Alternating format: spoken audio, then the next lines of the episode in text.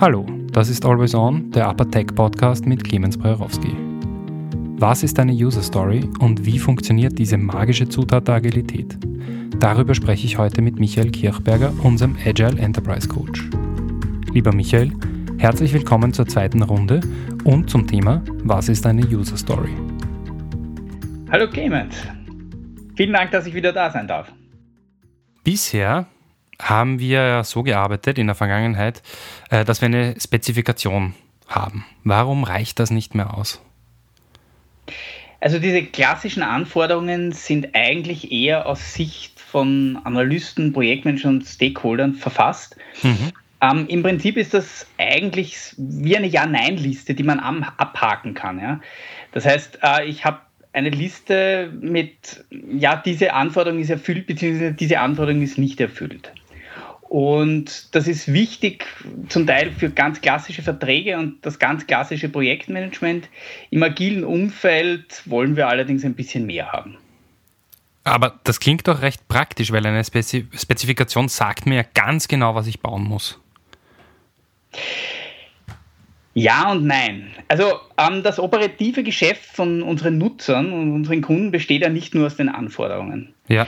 Ähm, wenn es jetzt eine klassische Schnittstelle zwischen zwei technischen Systemen ist, wo man zum Beispiel nur Daten zwischen zwei Software-Systemen hin und her schickt, ist eine klassische Spezifikation völlig äh, ausreichend. Mhm. Wenn ich jetzt aber zum Beispiel eine Software entwickeln möchte, die den Kunden bei einem Workflow unterstützt, zum Beispiel das äh, Erfassen von nicht strukturierten Kundendaten, die dann irgendwie weiterverarbeitet werden, zum Teil automatisiert, zum Teil nicht mhm. automatisiert, dann erzählt unser Kunde eigentlich, unser Auftraggeber eigentlich eine Geschichte. Mhm. Und genau darum geht es. Nämlich zum Verstehen, quasi, um was es bei dieser Geschichte geht. Mhm. Ja, was ist denn, was ist denn dann diese Geschichte? Was ist denn die User Story? Also mal so grundsätzlich, wir verarbeiten in, in, unserem Kopf Geschichten ganz anders als eine technische Anforderung. Ähm, wir versuchen dann in diese Geschichten einzutauchen und auch diese zu verstehen. Das ist so wie als uns früher der Papa oder die Mama etwas vorgelesen hat. Und auch Manager können anhand von ihren Geschichten, die sie erzählen, ihre, äh, ihr Geschäft besser priorisieren. Das heißt, sie können sagen, was wichtiger ist, was weniger wichtig ist, als anhand einer klassischen technischen Anforderungsliste. Mhm. Und ähm, User Stories beschreiben eben die Anforderungen und die Geschichte, also die Anforderungen an das Produkt und an das Service aus Sicht der Nutzer. Das heißt, wie nutze ich das, dieses Ding in letzter Konsequenz? Okay, das heißt, das hat einen, einen, ein bisschen einen psychologischen Hintergrund, um diese Inhalte besser aufnehmen zu können. Ein bisschen, Ver ja. Verpacke ich es in eine, eine, eine, eine Geschichte. Wie klingt denn so eine Geschichte? Weil wir sind sehr theoretisch gerade. Wie kann ich mir das vorstellen? Also grundsätzlich, es gibt so einen Grundbaukasten, ja, ähm, wie eine gute Story aussehen kann das ist immer so ein, ein, ein, ein Basis, so wer, also ich als Nutzer, als wie auch immer, möchte, dann sagt man einen Ziel und einen Wunsch und welchen Nutzen es haben soll. Die gute alte Formel für User Stories, wie sie in jedem Scrum-Buch zu finden ist. Genau diese habe ich in einer Reihe von Projekten extensiv benutzt. Extensiv bedeutet, dass wirklich niemand mehr Anforderungen nach diesem Rezept schreiben wollte, weil er spätestens nach dem 500. Mal einfach zehrend ist, wie ein Roboter einen Lückentext zu ergänzen. Aber das ist nicht der Punkt. Wichtiger ist, eine Perspektive einer Person oder Rolle einzufangen, einen Zweck anstatt einer Funktion zu erklären und ein klares Ziel zu formulieren. Genau. Es ist aber so, dass ähm, die Story ist, es geht auch immer darum, dass es ist eine Einladung zur Kommunikation, also im Gegensatz zu einer klassischen Anforderung, die am Beginn eines Projektes erfasst wird, äh, geht es bei einer äh, User Story darum, dass die auch wachsen kann. Mhm. Es geht vor allem um das gemeinsame Verständnis. Also im Idealfall sollte es nur eine Story geben und sowohl Kunde als Product Owner, als Softwareentwickler bis hin zum Betrieb sollten äh, verstehen, um was es darin geht. Ähm, dieser klassische Formel ist so quasi immer der Anteaser-Satz. Mhm. Ähm, ich habe da jetzt so ein Beispiel, ja. aus unseren Backlogs. Ja. Als Super. Kunde möchte ich, dass mein Live-Event automatisch startet, sobald ein Bild erscheint. Das ist nicht, da fehlt jetzt auch quasi auch der Nutzen, mhm. aber es ist schon okay. Und wenn das dann in der, in der Story, in der Description gut beschrieben ist, was der Kunde möchte und vor allem ganz wichtig auch immer, dass Akzeptanzkriterien vorhanden sind. Ja. Ähm, nämlich Akzeptanzkriterien sind äh, jene Teile, an denen der Product Owner dann den Erfolg messen kann. Ja. Also sprich, ob irgendetwas äh, erfüllt wird oder nicht.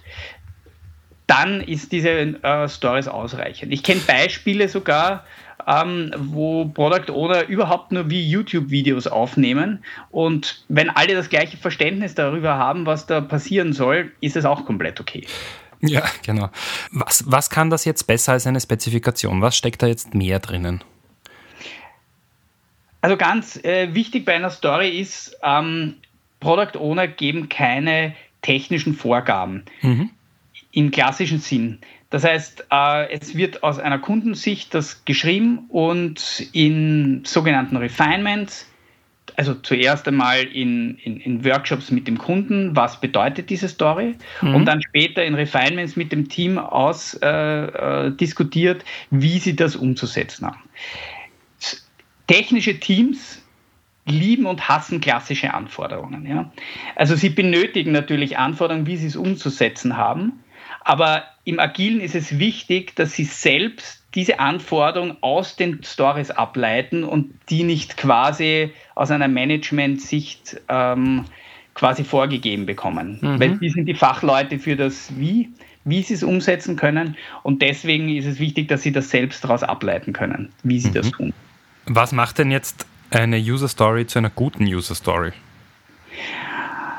Also eine gute User Story ist es dann, wenn ähm, auch wirklich äh, einfach und simpel Akzeptanzkriterien drinnen stehen. Das heißt, der mhm. Product Owner äh, aus, mit einfachen Worten beschrieben hat, was passieren soll. Mhm. Keine Ahnung, also ein, ein ganz klassisches Beispiel in einem Webshop zum Beispiel, wenn man einen Kaufen-Button klickt, dass sich die Gesamtanzahl der Items im Warenkorb um eins erhöht. Ähm, das ist jetzt so, das ist so ein Low-Level-Beispiel, beziehungsweise anhand dessen, dass das Team auch weiß, dass es umsetzt, anhand dieser Akzeptanzkriterien, an was sich der Product Owner dann ansieht, ob es funktioniert oder nicht. Mhm. Wichtig ist auch, dass da in Wirklichkeit keine technischen äh, Dinge drinstehen. Das heißt, im Sinne von, wie es entwickelt wird. Mhm. Was der Product Owner schon kann, sind zum Beispiel Rahmenbedingungen vorgeben. Also im Sinne von, äh, ich, keine Ahnung, also man darf jetzt keine zusätzlichen Server dafür benötigen, damit mhm. die Entwickler wissen, okay, ich kann jetzt nicht da die Infrastruktur aufblasen, sondern ich muss das auf meiner Bestandsinfrastruktur äh, gewährleisten. Nicht gut ist es dann zum Beispiel, wenn, wenn Stories nur aus einzelnen Wörtern geben, die auch sprachlich keinen Sinn geben. Ich habe da auch ein Beispiel mitgebracht. Ich hoffe, ich trete jetzt keinen äh, niemanden auf die Füße, aber ich habe so ein Beispiel, da hieß die Story einfach nur DRM Video Info. Wenn da jetzt irgendwer drauf sieht, aber das ist keine Story, oder? weiß kein Mensch, was es ist. Mhm. Ähm, äh, da sind dann die Akzeptanzkriterien äh, unzureichend äh, gewesen. Da muss man halt dann raufschauen, das ist dann die Aufgabe vom Scrum Master, aber auch vom Team, den Product Owner darauf aufmerksam zu machen mit, das versteht keiner. Mhm. Ja, ich kann mir vorstellen, bei der anderen Story war mir halbwegs klar, was zu erreichen ist und wer das tun will. Ähm, und der, der Weg und die technische Umsetzung ist dann, ist dann Aufgabe äh, der Entwickler oder des Teams. Aber in diesem Fall ist es natürlich wesentlich schwerer, das herauszulesen. Aber das ist auch keine Story, oder? es ist kein, es, es, sie wurde als Story angelegt, aber vom Titel her ist es dann keine Story mehr. Okay. Dahinter stand dann in Wirklichkeit schon viel mehr und ein größeres Ding, aber äh, äh, man konnte es nicht herauslesen. Muss eine Story immer ganz genau nach dieser Lehrbuchformel aufgebaut sein? Ähm, eine Story muss nicht, also das ist meine persönliche Meinung, da gehen aber die Meinungen auch in der agilen Welt auseinander nicht unbedingt nach diesem Lehrbuch aufgebaut sind. Mhm. Der Kern dessen ist, es muss alles drinnen stehen, damit jeder, der mit dieser Story arbeitet, ein Verständnis hat, wie es ist. Es muss im Kopf sich eine Geschichte formen, dass ich weiß, wie es funktioniert. Das ist, wenn man jetzt ein Beispiel nimmt, zum Beispiel ähm, bei einer Druckfunktion. Mhm. Jeder, jeder Software, jeder, der mit irgendeiner Software arbeitet, kann sich ungefähr vorstellen, wie eine Druckfunktion aussieht. Das ist egal, ob das aus einem Word, einem Excel oder irgendeiner sonstigen Applikation herauskommt. Und genauso ein Bild muss ich schaffen. Gar nicht einmal, wie das technisch funktioniert, dieses Bild muss ich schaffen.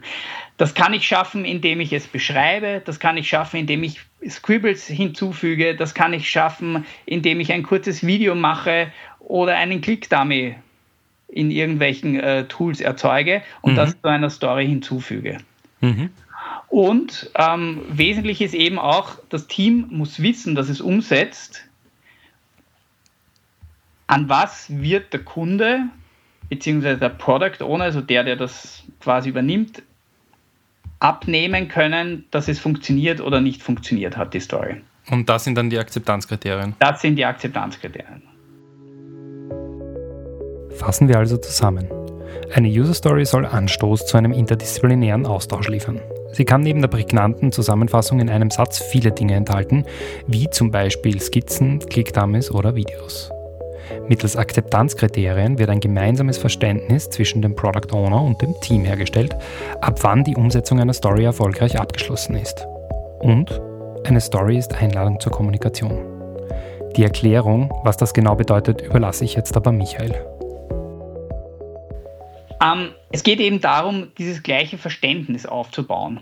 Und es geht darum, dass die alle, die damit arbeiten, ein äh, gleiches Bild davon haben. Also wenn man jetzt zum Beispiel, ich habe auch gesagt, zum Beispiel der Betrieb, für den Betrieb ist es auch wichtig, die Geschichte dahinter zu verstehen. Wenn wir jetzt zum Beispiel eine Software ähm, entwickeln und klassische technische Anforderungen an eine Softwareentwicklung haben mhm. und diese dann einem Betriebsmitarbeiter vorlegen, dann hat sich der wahrscheinlich schon meistens davon verabschiedet.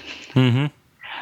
Wenn der aber versteht, was dem Kunden wichtig ist und wenn er versteht, dem Geschäftsführer ist ganz wichtig, dass dieser Teil der Infrastruktur, der Teil der Software funktioniert, dann kann der es auch leichter daraus ableiten, was für Backup-Systeme, Monitor-Systeme und so weiter er wie dimensionieren muss, als wenn er quasi nur liest, welche Softwarekomponenten zur Verfügung gestellt werden müssen seitens einer Softwareentwicklung.